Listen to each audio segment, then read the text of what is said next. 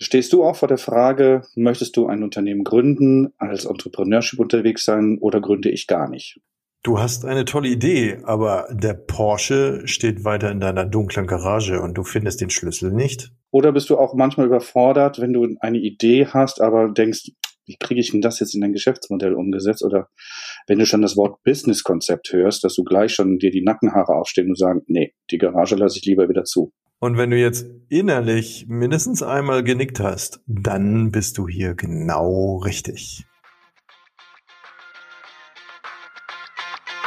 Permanent Change. Hier erfährst du, wie du als Mensch im Unternehmen handlungsfähig bleibst und als Führungskraft die Zukunft mitgestalten kannst. Und hier sind deine Experten für Permanent Change, Thomas Lorenzen und Thomas Weers. Viel Spaß dabei!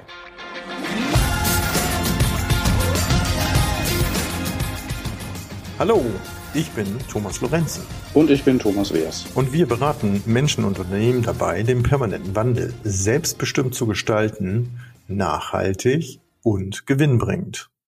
Ja, herzlich willkommen, liebe Zuhörer, liebe Zuhörerinnen, zu unserer heutigen neuen Folge. Hurra, ich will mich selbstständig machen. Das ist unser heutiges Thema. Und ja, Thomas, da gleich mal die Frage an dich. Welche Erfahrungen hast du da? Welche Erfahrung ich persönlich habe oder welche Erfahrung ich aus meinem, aus meinem beruflichen Umfeld habe? Aus deinem beruflichen Umfeld, würde ich sagen. Okay. äh, ja, also gerade das Thema des Entrepreneurships oder des Startups, wie man es ja gerne heutzutage neudeutsch sagt, also Startups, Entrepreneurship, Gründertum. Ich finde, das ist so ein Stiefkind in Deutschland. Ich finde, wir sind da in der Beziehung nicht so gut unterwegs wie andere Länder.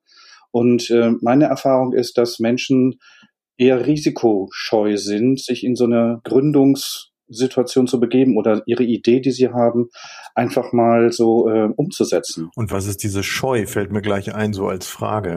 Was würdest du sagen? Meine Erfahrung als Dozent an der Makromedia, wenn ich da mit den Studierenden in der Thematik äh, Entrepreneurship arbeite und wir mit während des Semesters da durchgehen, dann merke ich, dass die einerseits so kein Zutrauen haben, also da fehlt so eine Leidenschaft, da fehlt auch so eine Überzeugung für, jawohl, das mache ich jetzt. Und ja, ich lasse mich davon überhaupt nicht von anderen abbringen von meinem Weg oder von meiner Idee.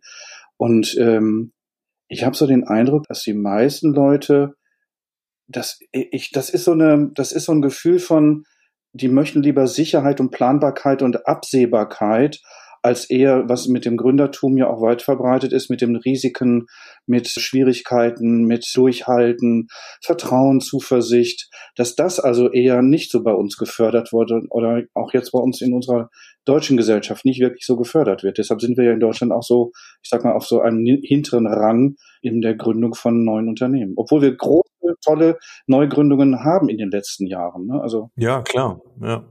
Und da fällt mir halt auch unser Interviewpartner ein, ähm, von dem ganz jungen Gründer hier in Hamburg. Davis Zöllner. Ja, genau. Der ja auch zu uns gesagt hat, also es braucht so eine Überzeugung und den Mut, das eben halt auch anzugehen und äh, auch zu sagen, okay, das kann schief gehen, muss aber nicht und daraus kann ich nur lernen. Ne? So waren, glaube ich, seine Worte. Genau. Den einen, den Satz, den ich so mitgenommen habe von ihm war, ich sterb doch nicht davon ich fand das so, das war so für mich so existenziell, so nach dem Motto, ja, und wenn ich scheitere, ich sterbe doch nicht. Und trotzdem ist da so diese Scheu oder auch dieses Schambehaftete, denke ich, ne? Mhm. Wenn man scheitert, dass man irgendwie, ja, Verlierer ist vielleicht. Du Thomas, ich frage einfach mal andersrum. Wie ist es denn bei dir mit deiner Erfahrung mit Gründen, mit Menschen in Gründung? Was, was erfährst du? Ja, wir, wir beraten und begleiten ja also auch Gründer in ihren Vorhaben und es ist aber ganz selten der Fall, dass diejenigen, also das ist jetzt zumindest aus unserer Erfahrung, nicht von ihrer Idee überzeugt sind, sondern es geht vielfach eben, so wie du auch eingangs gesagt hast, wenn du das Wort Business-Konzept hörst, dann stellen sich die Nackenhaare auf. Das ist eben etwas, da, da wird halt gerne auch Unterstützung genommen und das geben wir dann halt auch, äh, diese Struktur aufzu, zu blättern oder aufzufädeln, gerade wenn es eben auch darum geht, bei Banken vorstellig zu werden. Welche Unterlagen muss ich einsammeln? Was muss ich äh, alles vorlegen? Und da äh, begleiten wir aber grundsätzlich diejenigen, die wir hier begleiten, die sind äh, überzeugt von ihrer Idee. Ähm, und was es dann manchmal eben braucht, was ja auch für das Business-Konzept wichtig ist, ist eben, ja, wie sieht Markt und Wettbewerb aus und wie will ich mich da positionieren? Das sind eben Dinge, die müssen dann oftmals auch unterfüttert werden. Das auf jeden Fall. Thomas, da bin ich auch ganz auf deiner Seite. Und ähm, was ich so eher nicht nachvollziehen kann, ist, das ärgert mich auch manchmal, dass gerade die Gründer dann sagen, ich habe keinen Bock, mich mit dieser ganzen Business- und Finanzierungsthematik zu beschäftigen. Ich möchte kreativ arbeiten. Ich möchte mich gerne mit meinen Ideen beschäftigen und ich möchte gerne da draußen auf großen Bühnen stehen und strahlen. Ich denke mir, ja, Junge, das ist ja okay, wenn du das möchtest, aber es gehört auch noch ein bisschen anderes Handwerkszeug dazu.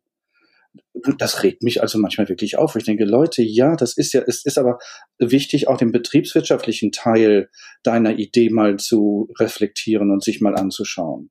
Weil wie, ich weiß nicht, wie hast du, das sind so deine Erfahrungen? Also ich weiß, viele Startups scheitern einfach, weil genau diese Aspekte nicht bis zu Ende gedacht werden.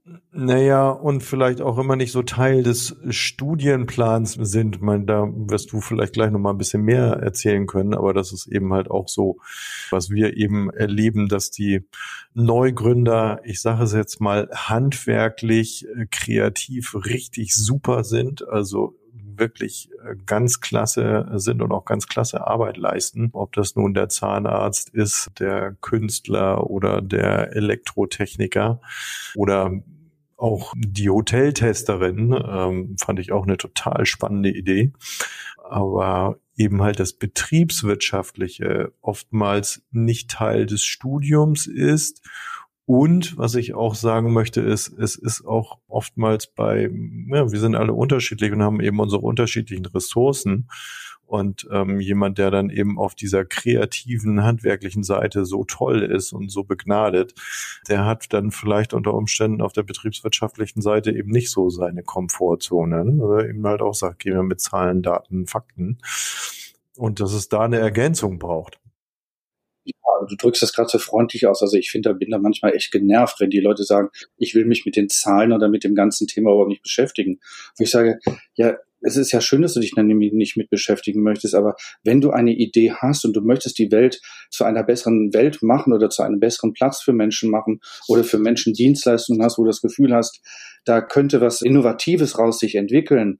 Verdammt nochmal, dann nimm aber auch mal die, die andere Seite in die Verantwortung und geh jetzt mal zu Menschen, zum Beispiel wie zu dir oder zu Facilitators oder zu Accelerators und lass dich da einfach mal fördern und geh doch mal in die Kommunikation mit Leuten.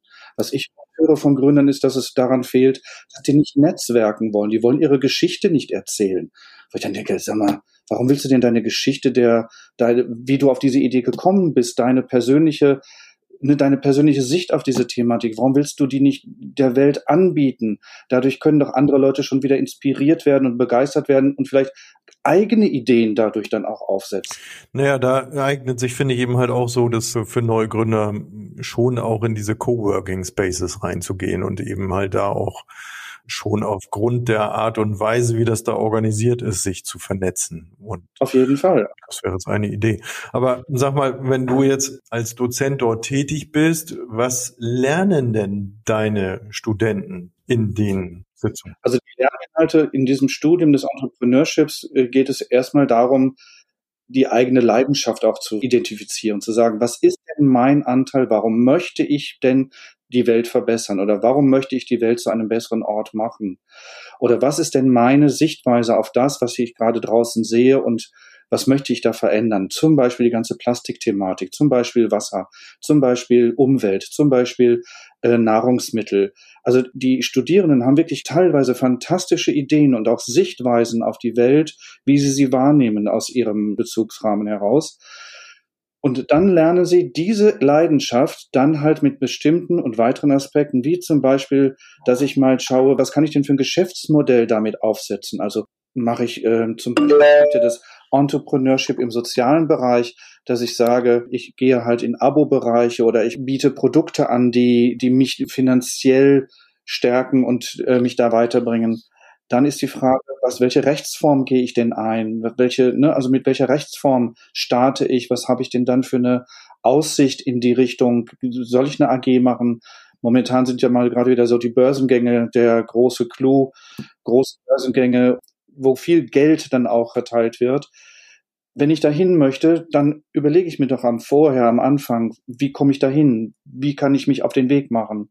Dann, wie sind denn meine Wettbewerber? Gibt es einen Markt überhaupt für meine Idee?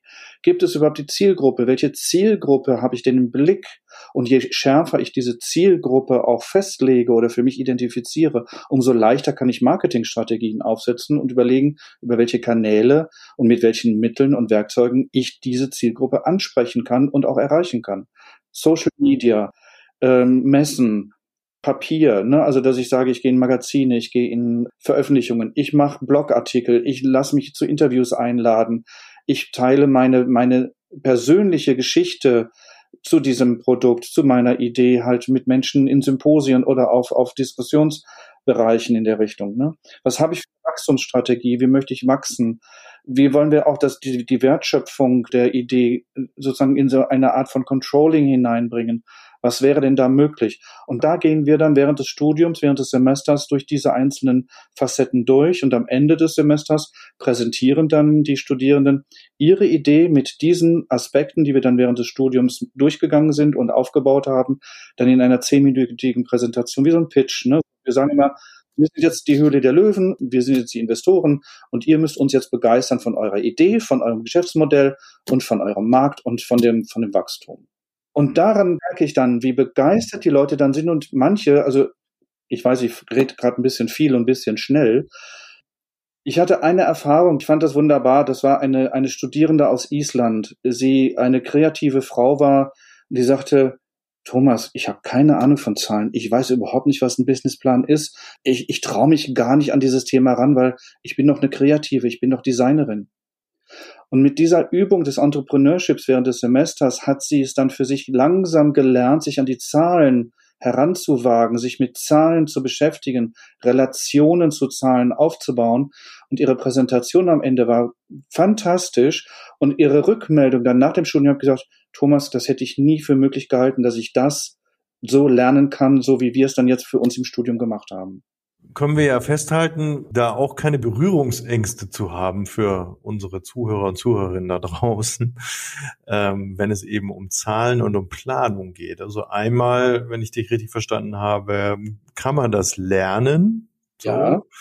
Und ich mag halt immer nur noch dazu anregen, sagen, ja, und man kann sich da halt dann auch Unterstützung holen, ne? Und sagen, also genau. meins ist es nicht und das ist auch nicht meine Profession. Meine Profession ist eben ja, sei es das Kreative, sei es das Handwerkliche ähm, und diese Idee und wie kriegen wir das Ganze jetzt eben in einen Rahmen gegossen, so, ne? Also da ist ja dann das Thema Business-Konzept ganz wichtig. Ja, und da könnte es ja auch möglich sein, dass ich sage, ich tue mich mit zwei anderen Menschen zusammen und gründe zu dritt. Zum Beispiel. Und damit dann Fähigkeiten und Kompetenzen einfach verteilen und, und auch die Aufträge dann in der Gründung verteilen. Ne? Also was mir wichtig, immer wichtig ist, was ich dann auch den Studierenden sage, es geht um Leidenschaft. Es geht um Identifikation mit dem Produkt, mit dem Markt, mit dem, mit der Idee, mit der Vision, die du hast. Ja, genau, die Vision. Mhm. Genau, zeig deine Leidenschaft, sag uns deine Mission, ne? Und zeig uns deine Stärken und natürlich ist es Durchhaltevermögen angesagt. Natürlich muss ich Disziplin haben. Natürlich brauche ich Durchhaltevermögen. Ich brauche aber auch, wie du gerade sagst, eine Offenheit, eine Flexibilität und eine Neugier, wenn ich in den Gründungsprozess gehe. Ja, ja. Ja, die Idee unterlegt mit einer Vision und ähm, man sagt ja auch von, mit dem sogenannten Purpose, also was ist so deine Mission, dein Zweck, deine Absicht, so wird es ja, glaube ich, übersetzt. Und das ist so etwas, was ähm, wir gegebenenfalls halt auch nochmal mit den Ressourcen des Einzelnen nochmal unterlegen und auch nochmal für ihn selbst oder sie selbst eben halt auch sichtbar machen. Da arbeite ich dann beispielsweise auch mit dem Züricher Ressourcenmodell, mit dem ZRM, das kennst du ja, glaube ich. Was ist denn das Züricher Ressourcenmodell? Das Züricher Ressourcenmodell, ähm, wer nachschauen möchte und sich informieren möchte, das ist ja von Maya Storch, ähm, eine der, der Begründerinnen und das ist zrm.ch, also aus der Schweiz. Da kann man sich dann mal ein bisschen informieren. Das ist im Prinzip einmal eben eine über die, die Bilderwelt eben ähm, nicht nur das Kognitive eben abzuholen, sondern eben halt auch über die Gefühlsebene und über den Körper eben halt auch mal das Ganze in Einklang zu bringen und einen anderen Weg zu gehen, sagen, was sind meine Ressourcen? So, also eine, eine wirklich sehr schöne Ressourcenarbeit. Äh, das heißt also die eigenen Stärken, also auf die eigenen Stärken genau. fokussiert. Genau. Ah, ich habe schon immer wieder davon gehört und ich finde das einen spannenden Ansatz. Also deswegen schön, dass du es reinbringst. Ähm, um nochmal zu schauen und zu festigen, zu sagen, Mensch, deine Idee ist gut und du, du kannst das. So, ne? Und dann eben so überzuleiten zu diesem Business-Konzept. Da gibt es ja einen strukturierten Fragenkatalog, den werden wir auch ja in unsere Shownotes mit einpflegen, liebe Zuhörer, liebe Zuhörerinnen wo es eben darum geht, sich darzustellen. Ne? Wie ist deine Persönlichkeit? Du hast es gerade schon gesagt, was ist das Marktfeld? Wie sieht's mit dem Wettbewerb aus? Was habe ich für Marketing-Ideen? Ne? Da gibt's ja so, so viel auch im Social-Media-Bereich und im Online-Bereich, was man machen kann. Und nicht alles ist zielführend. Also das äh, muss man eben auch gucken und nicht alles liegt einem. Also es bringt auch nichts, sich eben bestimmte Sachen rein zu verbiegen, wo man sagt, das liegt mir einfach nicht. Das ist auch ein Thema, Thomas, wo, wo ich denke, dieses Scheitern. Warum dürfen wir eigentlich nicht scheitern? Warum dürfen wir uns eigentlich nicht eingestehen? Das kann ich nicht, da hole ich mir Unterstützung. Das kann ich nicht, das möchte ich auch nicht. Und da hole ich mir einfach eine andere Kompetenz rein oder ran, die mich dann entsprechend stärkt und stützt und ich kann mich auf meine wesentlichen Stärken äh, fokussieren. Ja, ich denke da halt immer, das habe ich eingangs gesagt, dass das schambehaftet ist, ne, zu verlieren und zu scheitern ähm, und sich dann unter Umständen nach wie vor, also auch so in der Kapitallandschaft, wenn du eben halt da irgendwo mal eine Bruchlandung gemacht hast, dann wird das ja auch immer noch so gesehen, du hast es halt nicht geschafft, so und dann bist du auch für die Zukunft dann reglementiert und wirst da dann unter Umständen nicht mehr so gefördert während das in anderen Ländern, so wie in Amerika, ganz anders ist. Ne? Da sieht man das dann halt auch wirklich als Lernerfolg und du kannst dann eben halt auch was Neues nochmal wieder angehen. Aber nochmal zurück zu diesem Business-Konzept, was halt dann auch mal so, gerade wenn es auf Banken und Fördermittel zugeht, mag ich nochmal ergänzen, auch wichtig ist, äh, wirklich eine Finanzplanung über drei Jahre aufzustellen. Das verlangt also die Bankenlandschaft. Und eines der Vorgaben ist dann sogar im ersten Jahr das sogar monatlich aufzustellen. Ähm, das ist nicht so ganz einfach, ähm, gerade weil man dann eben halt auch die saisonalen Schwankungen mit berücksichtigt, so es denn welche gibt beispielsweise. So, und das dann eben in ein schönes Konzept zu gießen. Und da gibt es aber wirklich neben Software-Tools eben halt auch beraterische Unterstützung. Da kann man sich eigentlich wunderbar unterstützen lassen. Und diese beraterische Unterstützung, wenn ich das jetzt so anspreche, Thomas, die wäre, die kostet dann ja auch. Also das heißt also, wenn ich jetzt Gründer bin und ich bin in meinem Gründungsprozess, wie kann ich denn diese, sag mal, diese Kosten oder diesen Aufwand, muss ich den dann erstmal selber tragen oder gibt es dann da irgendwelche Möglichkeiten pro bono oder ähm, wie, wie, wie, handelt, wie handhabt ihr das? Also wir lassen uns da ja ähm, nach Stunde vergüten als Honorarberater, die wir da tätig sind. Und das kann man natürlich auch mit einpreisen in sein Gründungskonzept und es gibt auch äh, Fördermöglichkeiten. Also da kann man auch noch mal was zu einstellen. Kann man sich dann auch noch mal orientieren. Das ist da eben je nach Land und Bund gibt es halt auch Fördermittel und auch gerade was man vorhat. Ne? Also auch im Digitalisierungsbereich wird im Moment ganz, ganz viel gefördert. Also ich habe ich hab auch die Information, also gerade auf EU-Ebene wird wirklich viel gefördert. Also da werden sind viele Gelder, die man abrufen kann und die meisten Leute, auch die Gründer, die meisten Gründer wissen ja gar nicht, dass sie das abrufen können und wie. Vor allen Dingen, wie können sie es abrufen? Ich glaube, da verscheuen sich ja auch viele Leute vor der Bürokratie und vor diesem, ich sag mal so ein bisschen von außen staubtrockenem Vorgehen und ähm, Zahlen liefern, Zahlen liefern, Zahlen liefern.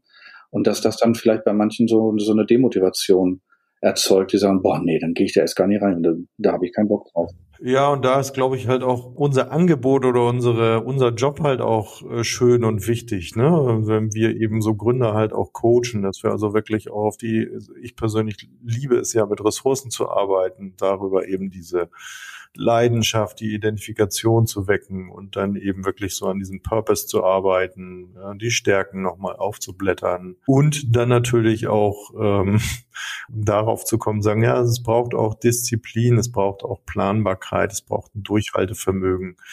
Aber wie du halt auch so schön gesagt hast, ne, es muss so eine Neugier, ein Interesse da sein und auch die Flexibilität. Und das kann man eben alles schön ähm, nochmal wirklich beleuchten in allen Perspektiven und den Coachee dann halt auch, ja, die Energie geben, die es auf diesem Weg braucht. So, ne, weil die Frage stellt sich ja, wie gehe ich dann mit Rückschlägen um?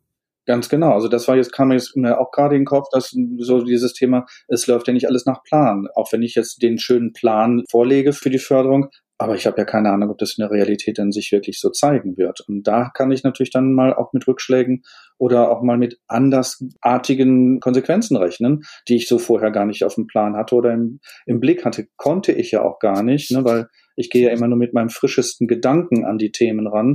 Und wenn ich diese Erfahrung noch nicht gemacht habe, dann habe ich diese Erfahrung noch nicht in meinen Gedanken oder in meinem Denken. Wenn ich dann die mhm. neue Erfahrung habe, dann, dann kann ich neu denken und schaue dann auch an. Und deswegen Thomas, was, was könnten wir denn anbieten als Unterstützung oder als, als Stärkung in solchen Situationen der Rückschläge? Naja, also das eine hatten wir, glaube ich, gerade schon gesagt. Das ist eben das Coaching durch erfahrene Coaches, die so in diesem Segment auch tätig sind.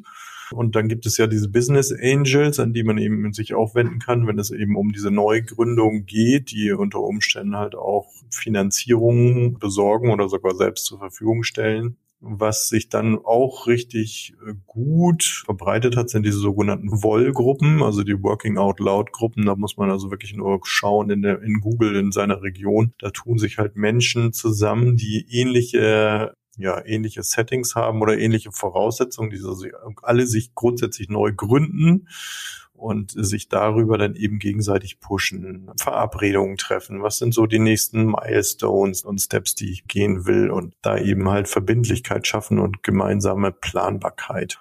Ja, das ist so das, was mir dazu einfällt. Hast du noch eine Idee? Ich wollte gerade nochmal auf diese Working Out Loud Gruppen zu sprechen kommen, weil ich damit keinen Kontakt habe. Was ich gehört habe, ist, da gibt es ja auch irgendwie so einen kleinen Fahrplan, den man dann gemeinsam durchläuft, so von Woche zu Woche zu Woche. Da werden Aufgaben gestellt, die man für sich in der Woche dann erledigt oder bearbeitet und dann in diesen Working Out Loud Gruppen, in dem Treffen dann miteinander austauscht und damit davon ich glaube, dann sich gegenseitig befruchtet, profitiert oder so. Habe ich das richtig verstanden? Genau, genau, ja. So ist ah, okay. mhm. Ich finde das eine kräftigende und eine stärkende Ressource in dem Moment, wenn ich mich mit, mit Gleichgesinnten auf den Weg mache. Ja, genau. Und ich finde halt, also eins, nur eben auch aufmerksam zu sein. Ähm, also nicht jede Wollgruppe ist gleich gut. Also das ist auch so das, was ich daraus gehört habe, dass man eben also auch eine gesunde Balance hat zwischen Geben und Nehmen. Ne? Ja, also du hattest mich vorhin gefragt, ob ich noch was, noch was im Kopf habe zum Thema der Unterstützung. Also es gibt ja Acceleration Hubs, es gibt Innovation Hubs, es gibt ja Institutionen von Banken, von großen Konzernen, von Unternehmen, die sich gerade mit den Gründern kooperieren und kollaborieren, äh, um den Gründern eine Möglichkeit zu geben, schnell und effizient in den, für sich auch in den Erfolg zu kommen und auch gegenseitig davon zu partizipieren oder sich auch gegenseitig auch zu befruchten. Also ich weiß, Daimler, BMW, ähm, große Unternehmen machen das und äh, bieten das wirklich für Gründer an, um da äh, auch ähm, ja den Raum, Finanzen und so weiter. Und da muss man sich bewerben. Durchläuft man, glaube ich, so ein ähm, Assessment Center, um dann mit denen dann weiterzuarbeiten. Aber das ist auch ein großartiges und ein erfolgreiches Werkzeug mittlerweile in den letzten Jahren geworden. Ja, das wäre gerade so, was ich gerade im Kopf habe, Thomas. Ja, Kommen wir zum Fazit, Thomas, oder? Du, kommen wir einfach mal zum Fazit. Soll ich mal loslegen? Sehr gerne. Also für mich aus meiner Erfahrung, eine Geschäftsidee zu realisieren, ist für mich kein Hexenwerk. Ne, das ist auch keine irgendwie esoterische Veranstaltung oder kein irgendwie ich aus dem blauen Dunst heraus, sondern es ist eine bewusste Entscheidung. Ich entscheide mich bewusst, diese Geschäftsidee in die Welt zu bringen und mache es. Wir sind da, es gibt ganz viele Menschen, die unterstützen. Ja, und es braucht auch Struktur und Planung. Auch das Kreative braucht Struktur und Planung. Der Erfolg ist dabei auch planbar. Also wir können diese Erfolge wirklich planen und auch mit in kleinen Schritten vorantreiben. Und wenn es nicht deine Ressource ist, Erfolg zu planen oder Struktur entsprechend, es gibt wunderbare Unterstützung. Wir haben es ja gerade schon genannt. Dann würde ich gerne das nächste Fazit ziehen, Thomas. Ähm, für mich ist Scheitern eine Erfahrung die mir helfen kann. Und du hattest vorhin diese Scham genannt. Ne? Also Scheitern ist ja bei uns schambehaftet. Und ich habe hier ein schönes Zitat aus dem Buch Kreativität und Selbstvertrauen. Das würde ich gerne mal vorlesen. Das Zitat lautet, das ist die überraschende und bestechende Formel für Innovation. Wenn Sie mehr Erfolg haben wollen, müssen Sie bereit sein, öfter zu scheitern. Und das ist im Grunde ein Paradox, ne? Also loslassen, in den dadurch, dann, wenn ich es loslasse, bekomme ich es. Das ist soweit mein Fazit, Thomas. Ja, sehr schön. Vielen Dank. Dann kommen wir zum Abschluss, liebe Zuhörer, liebe Zuhörerinnen. Wir mögen euch einladen dazu und vereinbart gerne euer kostenfreies Erstgespräch mit Thomas oder mir oder mit uns beiden, um eure Idee für Unternehmensgründung äh, zu besprechen und dann eben gemeinsam zu brainstormen, was es dafür braucht und äh, welche Form der Unterstützung ihr gegebenenfalls äh, benötigt. In den Show Notes hatten wir schon angekündigt, haben wir ähm, wichtige Informationen für euch, Fragebögen und auch noch einige äh, andere Anregungen zum Aufbau eines Pitches für eure Geschäftsidee. Dann mögen wir immer darauf hinweisen, in den Shownotes ist auch die Umfrage zu gewünschten Themen, die wir gerne für euch äh, hier in unserem Podcast mal aufnehmen oder verarbeiten sollen. Das Thema Coaching haben wir ja gesagt, das gibt's auch online. Also ihr müsst nicht nach Hamburg kommen, ihr müsst nicht nach Berlin kommen. Es gibt die Berate mich App, also berate-mich.app. Da könnt ihr euch einloggen und dann eben mit uns ein Online-Coaching vereinbaren.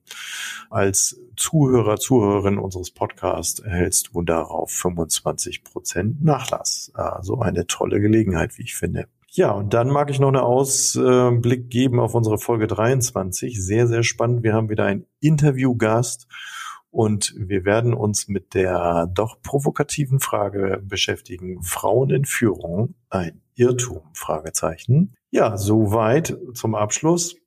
Liebe Zuhörer, liebe Zuhörerinnen, habt eine gute Zeit. Wir wünschen euch alles Gute. Lieber Thomas, vielen Dank nach Berlin. Es war mir eine Freude und bis demnächst. Thomas, auch mir war es eine Freude, mit dir mich ausgetauscht zu haben und ich freue mich auf dann die tolle Interviewgästin, die wir dann zum Thema der Frauen in Führung da haben werden. Freue mich. Prima. Tschüss. Tschüss.